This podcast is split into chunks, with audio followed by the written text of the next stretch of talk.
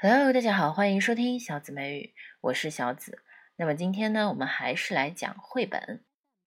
A green, green garden. It is time to plant my garden. We go to the garden store. It has everything we need. I want a green, green garden. I find many seeds to plant. Mom says we will buy some seeds. Dad says we will also buy some baby plants. They are very little, they all look the same. Dad rents a plow from Mr. Pinky. We go home to plant my green, green garden.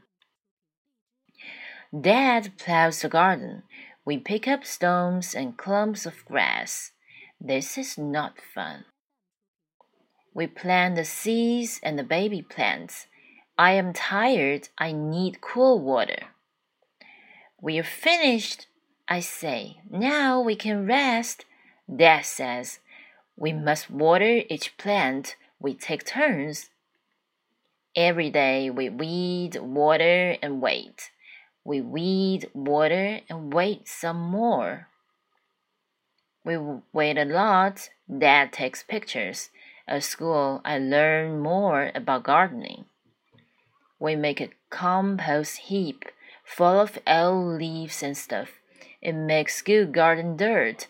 We buy worms and put in my garden. We buy good bugs that eat bad bugs. Deer, come and eat some of my garden. Blue was protected. Finally, I have a green, green garden.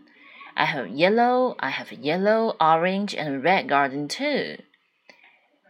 We have a great dinner, all from my green green garden.